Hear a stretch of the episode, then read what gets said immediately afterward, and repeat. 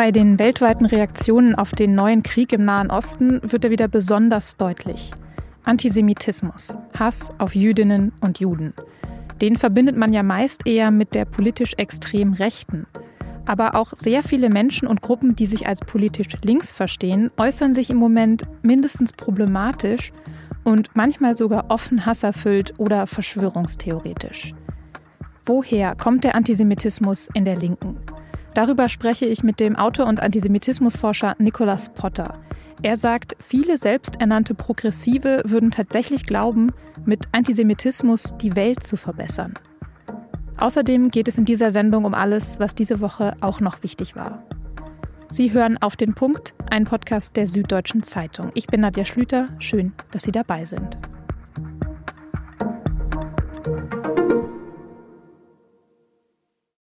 Am Mittwochnachmittag hat das Bundeswirtschaftsministerium ein Video veröffentlicht. Das ist Ihnen sicher auch irgendwo begegnet. Das hat nämlich ziemlich die Runde gemacht in den sozialen Netzwerken. Man sieht Wirtschaftsminister Robert Habeck im schwarzen Anzug und mit schwarzer Krawatte, sehr staatsmännisch. Und er hält auch eine sehr staatsmännische Rede. Das Thema der Angriff der Hamas auf Israel und wie in Deutschland darüber im Moment geredet wird. Der Satz Israels Sicherheit ist deutsche Staatsräson war nie eine Lehrformel. Und er darf auch keine werden. Er sagt, dass die Sicherheit Israels. Habeck spricht über die deutsche Verantwortung gegenüber Israel und über Antisemitismus. Er verurteilt ihn und seine verschiedenen Formen, den islamistischen und den rechtsradikalen und dann auch diese dritte Form. Sorge macht mir aber auch der Antisemitismus in Teilen der politischen Linken und zwar leider auch bei jungen Aktivistinnen und Aktivisten. Antikolonialismus darf nicht zu Antisemitismus führen. Insofern sollte dieser Teil der politischen Linken seine Argumente überprüfen und der großen Widerstandserzählung misstrauen. Das beide Seiten Argument führt hier in die Irre. Habeck spricht an dieser Stelle etwas an, das in den vergangenen Wochen immer offensichtlicher geworden ist, nämlich die antisemitischen Tendenzen und den manchmal auch offenen Antisemitismus in linken Gruppierungen. Natürlich kann man die extrem rechte israelische Regierung kritisieren auch und gerade als Linke. Aber es gab und gibt eben gerade unzählige Statements von linken Stimmen und Gruppen, in denen das Existenzrecht Israels zumindest in Frage gestellt wird oder sogar gleich ganz abgelehnt, in denen Israel Mord vorgeworfen wird und die Hamas-Terroristen als Befreiungskämpfer gefeiert werden. Das prominenteste Beispiel war da vielleicht dieser eine Instagram-Post vom Account Fridays for Future International, Darin hieß es unter anderem, die, Zitat, westlichen Medien würden den Menschen eine Gehirnwäsche verpassen und die israelische Regierung verübe einen Genozid an den Palästinensern. Jetzt ist linker Antisemitismus natürlich kein neues Phänomen, den gab es auch früher schon. Aber gerade scheint er eine neue Dimension zu haben. Oder zumindest nochmal eine neue Form anzunehmen. Das ist zumindest mein Eindruck. Um rauszufinden, ob das wirklich so ist, habe ich mit Nicolas Potter gesprochen. Er ist Journalist und Autor und vor wenigen Wochen hat er ein Buch rausgebracht. Das heißt Judenhass Underground. Antisemitismus in emanzipatorischen Subkulturen und Bewegungen. Darin gibt es unter anderem Beiträge über Antisemitismus in der Klimabewegung, in feministischen Gruppen, dem Kulturbetrieb oder der queeren Community. Herr Potter, ich glaube, ich trete Ihnen jetzt nicht zu nahe, wenn ich sage, dass Sie sich selbst auch eher links verorten politisch. Wie haben Sie denn die Reaktionen von Linken auf den Angriff der Hamas auf Israel wahrgenommen? Wie kam das bei Ihnen an? Die Reaktionen waren enttäuschend, äh, aber leider nicht ganz überraschend. Wir haben es hier mit Massenmord an Zivilistinnen zu tun, äh, also mit Vergewaltigungen, Leichenschändungen, Enthauptungen und die Entführung von Kindern, Frauen und Seniorinnen. Viele Linke haben es auch hinbekommen, diese äh, schreckliche Taten der Hamas klipp und klar zu verurteilen, äh, aber längst nicht alle sondern sie feiern das als äh, antikolonialer Widerstand. Sie verklären Terror ähm, als Befreiung und sie zeigen kein bisschen Solidarität oder Empathie mit der israelischen Gesellschaft. Denn für sie ist Israel immer nur Täter und Endgegner und nie Opfer. Ich würde sagen, das ist ein ideologisches Weltbild, das keine Nuancen kennt und das islamistischen Terror offenbar nicht als solches begreifen kann. Die Hamas ist nicht links- oder emanzipatorisch. Äh, sie ist antisemitisch, queerfeindlich, antifeministisch und vor allem antidemokratisch. Warum kapieren Leute das nicht? Antisemitismus wäre eine Erklärung dafür, ähm, weil sie Israel einfach so sehr hassen. Jetzt hört man da aber gerade oft ein Argument, das lautet, dass Linke ja gar nicht antisemitisch sein könnten, weil sie sich ja für alle Unterdrückten und gegen jede Art von Diskriminierung einsetzen würden. Können Sie noch mal ein bisschen konkretisieren, wie das trotzdem zusammenpasst, Antisemitismus und ein linkes Weltbild? In der Linken verfängt dieses Narrativ besonders, weil man einen übermächtigen Feind imaginiert. Sprich, man hat das Gefühl, nach oben zu treten und nicht nach unten. Und gerade für viele äh, selbsternannte progressive äh, Aktivistinnen ist das ein sehr attraktives Angebot. Gerade durch den Antisemitismus meinen sie, die Welt zu verbessern. Aber das ist eigentlich nichts Neues. Das gab es schon bei den Nazis. Äh, auch sie dachten, indem sie die Juden und Juden auslöschen, äh, dass sie die Welt zu einer besseren machen genau das macht Antisemitismus so gefährlich. Äh, wer sich von einem übermächtigen Feind bedroht fühlt, will diese Bedrohung ausschalten. Insofern hat der Antisemitismus mancher Linken auch etwas Emanzipatorisches vielleicht. Ähm, in ihrer Vorstellung zumindest ist es eine Art Widerstand gegen Macht. Okay, da wird also dieses uralte antisemitische Stereotyp reproduziert, dass das Judentum sozusagen die Strippen zieht und die Welt lenkt. Und da über allem habe ich zumindest so den Eindruck, schwebt ja dieses Narrativ, das zum Beispiel auch Robert Habeck in seinem Video diese Woche angesprochen hat, der Kampf gegen Kolonialismus und Imperialismus der Linken. Also das denken die zusammen, oder? Es ist ein sehr vereinfachtes Weltbild, wo man sehr gemütlich einfach die Welt äh, aufteilt in Unterdrücker und Unterdrückte, ähm, in kolonialistische Mächte und die Kolonialisierten. Und das ist einfach zu kurz gedacht und wird der komplexen Situation in Nahost nicht gerecht. Äh, dafür müsste man eine Menge ausblenden. Zum Beispiel, dass der jüdische Staat von Shoah-Überlebenden aufgebaut wurde, dass auch 900.000 Juden und Juden äh, aus arabischen Ländern und dem Iran äh, geflohen sind, gewaltvoll vertrieben worden sind, dass also auch der Zionismus eine Form von Emanzipation anbietet und auch äh, die Geschichte des jüdischen Staates auch eine Fluchtgeschichte ist. Aber diese Nuancen, diese Komplexität wird viel zu oft außer Acht gelassen und deshalb finde ich diese dekolonialen Ansätze oft nicht hilfreich, wenn es um die aktuelle Situation äh, geht. Vielmehr ähm, würde ich sagen, AktivistInnen vor allem aus westlichen Ländern projizieren die eigene koloniale Geschichte der Heimatländer auf den Nahost. Sprich, Israel wird imaginiert als vermeintlich lebendes Beispiel von Kolonialismus. Aber auch das ist zu kurz gedacht und äh, irgendwie falsch. Ich würde gleich gerne noch auf konkrete Beispiele in der aktuellen Debatte eingehen, wer sich da wie geäußert hat. Aber vorher vielleicht mal ein ganz kurzer geschichtlicher Abriss. Können Sie sagen, wann Antisemitismus in linken Bewegungen erstmals aufgekommen ist oder wie der entstanden ist? Also natürlich äh, war auch äh, die Linke schon immer ein, ein Produkt der, der Gesellschaft, äh, in der es äh, entstanden ist als Bewegung. Antisemitismus ist kein zentrales Element linker Ideologien, anders bei äh, christlichen Antijudaismus oder äh, völkische Ideologie zum Beispiel. Aber es gibt genug Beispiele von Antisemitismus spätestens seit dem 19. Jahrhundert. Das sieht man schon unter anderem bei dem russischen Anarchisten äh, Bakunin. Auch die KPD in Deutschland war nicht an sich eine antisemitische Partei, warnte aber dennoch vor dem jüdischen Kapital. Also da sieht man schon äh, Versatzstücke.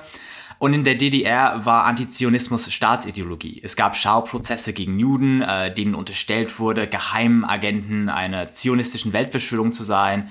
Aber auch in Westdeutschland grassierte der Antisemitismus unter Linken. Zunächst fanden viele die sozialistisch geprägte ähm, Kibbutzim faszinierend und zeigten ohnehin schon Solidarität mit dem Staat der Shoah-Überlebende. Aber der Sechstagekrieg war da auf jeden Fall äh, ein Kipppunkt. Der Überraschungssieg Israels zeigte, dass der jüdische Staat auch eine militärische Macht in der Region ist. Das schreckte viele Linken ab. Ähm, sie sahen Israel nur noch als Kolonialmacht, äh, die es aus einem anti-imperialistischen Weltverständnis heraus äh, zu bekämpfen gilt. Hinzu kommen viele weitere Radikalisierungswellen, würde ich sagen. Also 9-11 hat auf jeden Fall eine große Rolle gespielt, ähm, wenn es um antisemitische Verschwörungserzählungen geht, die man aber bis heute in, in Teilen der antiimperialistischen Linken, aber auch zum Beispiel in der Hip-Hop-Szene sehr deutlich sieht. 2005 wurde die Boykottbewegung BDS gegründet und das hat auch zu einer neuen ähm, anti-israelischen Radikalisierungswelle in vielen linken Strömungen geführt. Und in den letzten Jahren sieht man das ganz stark in den sozialen Medien, dass äh, zum Beispiel auch Instagram oder TikTok auf jeden Fall ein Motor von, von dieser Radikalisierung ähm, sind, in denen zum Beispiel äh, ein hochkomplexer Konflikt auf ein paar Slides und Stories ähm, sehr vereinfacht dargestellt wird und dass viele junge Aktivistinnen äh, gerade aus den sozialen Medien ihr ganzes Wissen über ähm, Antisemitismus und oder äh, den Nahostkonflikt beziehen. Jetzt haben Sie eben gerade die BDS-Bewegung erwähnt. Das steht für Boycott, Divestment and Sanctions. Können Sie noch mal ein bisschen konkreter erklären, was genau diese Bewegung will und inwiefern die vielleicht auch antisemitisch ist? BDS will den einzigen jüdischen Staat der Welt äh, kulturell, wirtschaftlich, äh, wissenschaftlich äh, isolieren und boykottieren die bewusst äh, schwammig formulierten Formulierungen vom BDS äh, lassen sehr viel Interpretationsspielraum zu. Also sie klingen zunächst harmlos. Da wird zum Beispiel gefordert, ein Ende der Besatzung allen arabischen Landes. Die allermeisten BDS-Aktivistinnen verstehen aber ganz genau, was damit gemeint ist. Und zwar ganz Israel ist äh, besetztes äh, arabisches Land. Wenn man guckt, was die führende Köpfe der BDS-Bewegung sehr offen sagt, dann wollen sie nichts Geringeres als das Ende des jüdischen Staates Israel. Und das ist antisemitisch. Wenn wir jetzt auf einzelne Gruppen und, und Subkulturen schauen und deren Reaktionen auf das Massaker der Hamas, dann fällt da zum Beispiel die Musik- und Clubszene ins Auge, weil die Hamas ja am 7. Oktober auch ein Musikfestival in Israel überfallen hat.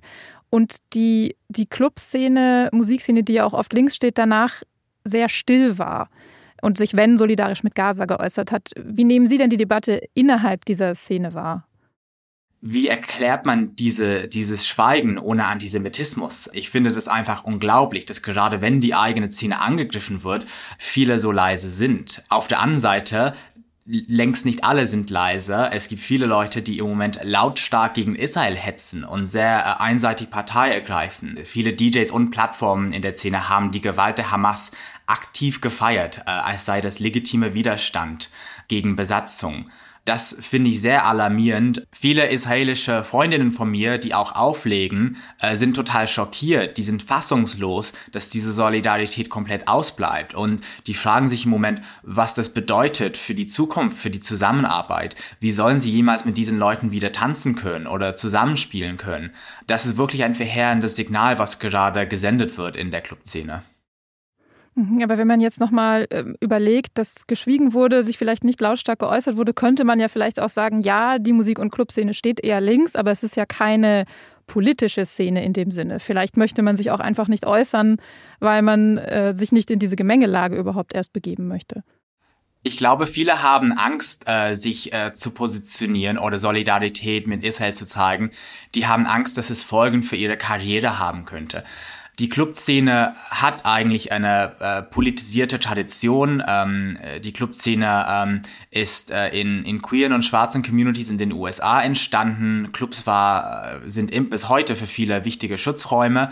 Aber die Szene äh, wurde über die Jahre immer entpolitisierter, immer weißer, immer kommerzieller. Viele DJs wollen jetzt was dagegen tun. Sie suchen die Depolitisierung ähm, und sie werden mit sogenannter Israel-Kritik fündig eine Gruppe, die ja äh, schon von, von Haus aus, sage ich mal, politisch ist, ist die Klimabewegung. Und auch da gab es ein paar Aufreger, ein Instagram-Post von Fridays for Future International und ein Statement von Greta Thunberg, die zum Teil als zumindest sehr israelkritisch oder auch antisemitisch verstanden wurden oder auch verstanden werden konnten durchaus. Der Klimabewegung haben Sie in Ihrem Buch ja auch ein ganzes Kapitel gewidmet. Wo stehen die denn generell bei diesem Thema? Oder kann man da auch gar nicht sagen, dass es homogen? Ich würde sagen, es gibt zwei äh, Phänomene in der Klimabewegung, die mir Sorgen machen.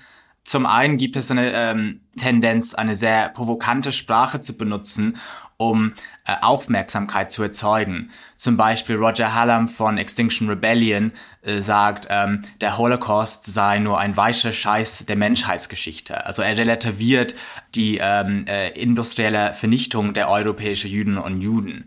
Äh, er tut das, weil er in die Schlagzeilen kommen will, weil er zeigen will, dass die Klimakrise genauso ähm, dringend ist. Und das ist vollkommen geschmackslos. Das sieht man aber auch bei, bei anderen Gruppen, die zum Beispiel zu einer Klimaintifade aufrufen. Das zweite Phänomen ist, dass wir auch unter jungen KlimaaktivistInnen, zum Beispiel bei Fridays for Future, äh, sehen, dass äh, die Botschaften der BDS-Kampagne auch dort auf, äh, auf Resonanz stoßen. Das betrifft längst nicht alle KlimaaktivistInnen bei Fridays for Future, aber es gibt einige lautstarke Aktivistinnen, die dafür sorgen, äh, dass das Thema möglichst äh, weit oben auf der Agenda bleibt. Problematisch ist vor allem der äh, Twitter-Account Fridays for Future International, der aber keineswegs für die ganze Bewegung spricht, sondern der Account wird von einer Handvoll AktivistInnen in einer Telegram-Gruppe ähm, koordiniert. Und von diesem Account äh, kommt es immer wieder zu problematischen antisemitischen Posts. Das sind Narrative, die man eher von Querdenken oder von rechts außen kennt. Dass sie in der Form jetzt in der Klimabewegung auftauchen, äh, ist total alarmierend Gleichzeitig ähm, Fridays for Future Deutschland, aber auch in Österreich und der Schweiz waren sehr klar, sich von diesem Post zu distanzieren. Äh, sprich, das ist keineswegs repräsentativ äh, in der Bewegung äh, und wird auch entsprechend kritisiert es ist zwar nicht repräsentativ, andererseits ist Social Media ja eben eine Plattform, also Instagram jetzt zum Beispiel, wo diese angesprochenen Postings erschienen sind von Fridays for Future International. Das ist ja einfach eine Plattform, auf der sich junge Menschen informieren und dann bleibt das wahrscheinlich bei denen hängen, oder? Also es ist einfach eine Bubble, in der die sich bewegen und am Ende kommen sie mit einem antisemitischen Weltbild hinten wieder raus. Ja, natürlich ist es ein Problem, wenn die Hauptinformationsquelle für den Nahostkonflikt oder Antisemitismus nur ähm, Social Media ist. Gleichzeitig sehe ich da auch eine Chance. Also das liegt auch an uns als Zivilgesellschaft, da irgendwas äh, zu unternehmen. Ich freue mich, dass äh, zum Beispiel Organisationen wie äh, die Bildungsstätte Anne Frank in Frankfurt ähm, immer wieder ähm, Informationen in den sozialen Medien äh, bereitstellen und auch Workshops anbieten. Ich arbeite bei der Amadeo Antonio Stiftung und wir versuchen das ähm, auch zu machen mit Debunking von äh, gängigen Narrativen ähm, gegen Israel oder äh, wenn es um Antisemitismus geht. Und dann gibt es auch äh, viele weitere Beispiele und ja, das begrüße ich. Jetzt sprechen Sie schon an, was man dagegen tun könnte, äh, gegen den Antisemitismus, der sich weiter ausbreitet, auch in Social Media. Ähm, ich hätte noch die Frage, ob denn der Kampf gegen linken, rechten und islamistischen Antisemitismus, also verschiedene Formen, ein und derselbe Kampf ist oder muss man da unterschiedliche Ansätze finden? Also Antisemitismus ist Antisemitismus, Punkt. Was ihn so gefährlich macht, ist, dass er äh, unterschiedliche Gruppen und Strömungen vereint und zusammenbringt mit einer sogenannten Querfront, das hat man 2014 mit den sogenannten Friedensprotesten gesehen. Das hat man während der Pandemie mit Querdenken gesehen, als Yogalehrerinnen neben Neonazis marschiert sind. Und das sieht man auch jetzt äh, ganz deutlich, dass ähm, zum Beispiel in Neukölln queere Expats neben bärtigen Islamisten gegen Israel demonstrieren. Gleichzeitig möchte ich betonen, äh, dass die allergrößte Bedrohung für jüdisches Leben in Europa von der extremen Rechten ausgeht. Das hat man in Halle ganz deutlich gesehen und in unzähligen anderen Beispielen auch. Das bedeutet aber nicht, dass es äh, in Vergangenheit nicht auch zu linken Terrorangriffen gegen Juden und Juden äh, gekommen ist. Aber im Moment, ich sehe äh, viel mehr eine tödliche Gefahr durch Antisemitismus von rechtsextremen und islamistischen ähm, Szenen. Vielen Dank, Herr Potter, für das Gespräch. Danke.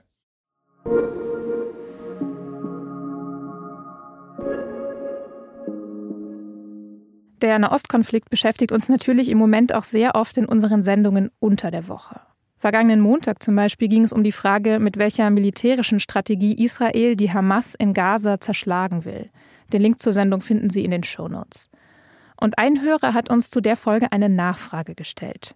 Er wollte wissen, was Israel während der Offensive unternimmt, um die Zivilbevölkerung in Gaza zu warnen und zu verschonen. Das Thema kommt immer wieder auf bei unserer Berichterstattung, weil Israel ja sagt, dass es sich, anders als die Hamas, in diesem Krieg ans Völkerrecht halte. Wie das konkret umgesetzt wird, beziehungsweise ob das überhaupt möglich ist, diese Frage habe ich an meinen Kollegen Peter Münch weitergegeben, den SZ-Korrespondenten in Israel. Israel betont stets, dass das Ziel seiner Angriffe nur militärische Einrichtungen der Hamas sind. Das allerdings wird in Frage gestellt durch die hohen Opferzahlen. Am Donnerstag hat das von der Hamas kontrollierte Gesundheitsministerium in Gaza die Zahl mit mehr als 9000 angegeben. Das lässt sich nicht unabhängig überprüfen, aber es ist klar, dass enorm viele Zivilisten unter den Opfern sind. Allein deshalb, weil man in Gaza militärische Ziele von zivilen Einrichtungen gar nicht so scharf trennen kann. Das liegt zum einen daran, dass der Gazastreifen enorm dicht besiedelt ist. Zum anderen kommt das aber auch daher, dass die Hamas ganz bewusst den Tod von Zivilisten in Kauf nimmt, ähm, indem sie ihre Raketen zum Beispiel neben Kindergärten abfeuert oder ihre Kommandozentralen unter Krankenhäusern einrichtet.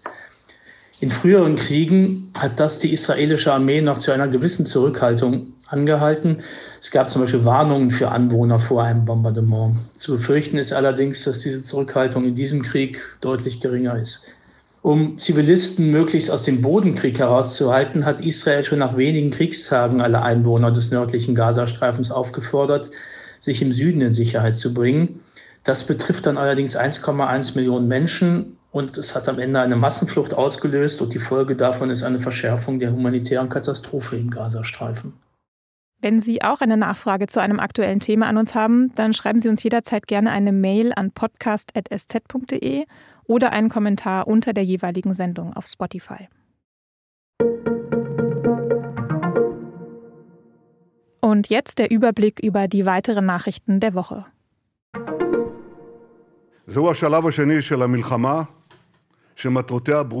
Die zweite Phase des Kriegs gegen die Hamas, die hat der israelische Ministerpräsident Benjamin Netanyahu am vergangenen Samstag in dieser Rede angekündigt. Die Ziele, so Netanyahu, seien klar.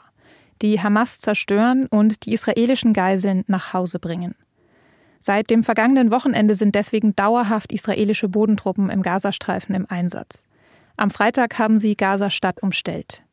Die Lage für die Zivilbevölkerung, also rund zwei Millionen Menschen im Gazastreifen, ist weiterhin dramatisch. Die Versorgung mit Hilfsgütern reicht längst nicht aus. Das berichten die UN und zahlreiche Hilfsorganisationen. Die Zahl der bisher getöteten Menschen im Gazastreifen ist laut UN so erschütternd, dass man nicht mehr von Kollateralschäden sprechen könne. Am Freitag hat sich der Chef der islamistischen Hisbollah-Miliz aus Libanon, Hassan Nasrallah, zum ersten Mal seit dem Terroranschlag der Hamas auf Israel öffentlich geäußert. In einer Videoansprache hat er gesagt, der Anschlag der Hamas sei kreativ, heroisch und glorreich gewesen. Außerdem hat er gesagt, die USA trage die alleinige Verantwortung am Nahostkrieg und Israel sei nur ausführendes Instrument. Experten hatten befürchtet, dass Nasrallah in dieser Ansprache eine eindeutige Kriegserklärung aussprechen würde. Das hat er aber nicht getan. Die Hisbollah ist eine einflussreiche politische Kraft in Libanon und eng mit Iran verbündet. Seit Ausbruch des Kriegs in Gaza kommt es auch an der libanesisch-israelischen Grenze immer wieder zu Gefechten. Das Abhalten spontaner Jubelfeiern hier in Deutschland in Reaktion auf die furchtbaren Terroranschläge der Hamas gegen Israel, wie wir sie in Berlin erleben müssen, ist unerträglich. Das zeigt das antisemitische, menschenverachtende Weltbild von Samidun auf widerwärtige Art und Weise. Das ist Bundesinnenministerin Nancy Faeser bei einer Pressekonferenz am Donnerstag. Sie spricht über das pro-palästinensische Netzwerk Samidun. Und das wird jetzt, genau wie die islamistische Terrororganisation Hamas, in Deutschland verboten, weil, wie Faeser sagt, Samidun Israel und judenfeindliche Propaganda verbreite, und zwar unter dem Deckmantel einer Solidaritätsorganisation für Gefangene. Seit Beginn des Ukraine-Kriegs im Februar 2022 war die Inflation in Deutschland nicht mehr so niedrig wie jetzt. Im Oktober sind die Preise im Vergleich zum Vorjahresmonat nur noch um 3,8 Prozent gestiegen. Das hat das Statistische Bundesamt diese Woche mitgeteilt. Zu Beginn des Jahres lag die Inflation zeitweise bei über 8 Prozent. Grund für den Rückgang war vor allem, dass die Energiepreise zuletzt deutlich gesunken sind.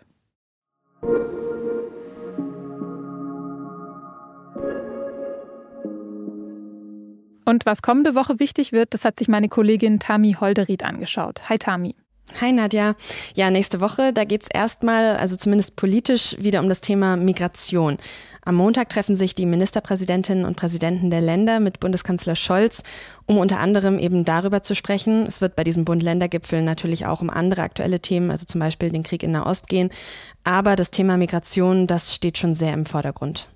Mhm, das war diese Woche ja auch schon wieder Thema, weil viel über einen Vorschlag aus der CDU und der FDP diskutiert wurde, oder? Genau, der kam von Hendrik Wüst, dem NRW-Ministerpräsidenten von der CDU, und Christian Dürr, dem Fraktionschef der FDP. Die wollen in Deutschland aufgegriffene Flüchtlinge zum Beispiel nach Nordafrika bringen lassen, wo die Asylverfahren dann abgewickelt werden sollen. Dafür soll es Abkommen mit den entsprechenden Ländern geben. Und vielleicht erinnern sich manche, wenn das jetzt bekannt vorkommt, einen ähnlichen Mechanismus hatte Großbritannien nämlich mit Ruanda geplant. Das hat dann allerdings ein Gericht in London vorerst gestoppt. Spannend finde ich aber jetzt vor allem, dass die Idee, also die Idee von Wüst und Dürr, auch immer mehr SPDler unterstützen. Das könnte also wirklich eine Idee sein, die parteiübergreifend Fans findet. Mhm, wobei die Grünen ja noch sehr skeptisch sind, oder? Ja, genau. Also ist schon abzuwarten, was der Gipfel am Montag da für Ergebnisse oder ja vielleicht zumindest vorläufige Ergebnisse bringen kann. Und außerdem, wenn wir jetzt auf nächste Woche schauen, wird uns natürlich auch weiterhin der Krieg in Nahost beschäftigen. Auf sz.de gibt es da einen Live-Blog, den ich wirklich empfehlen kann, wo wir immer über die aktuellsten Entwicklungen berichten. Mhm, den werde ich auch nochmal in den Shownotes verlinken. Vielen Dank, Tami. Gerne.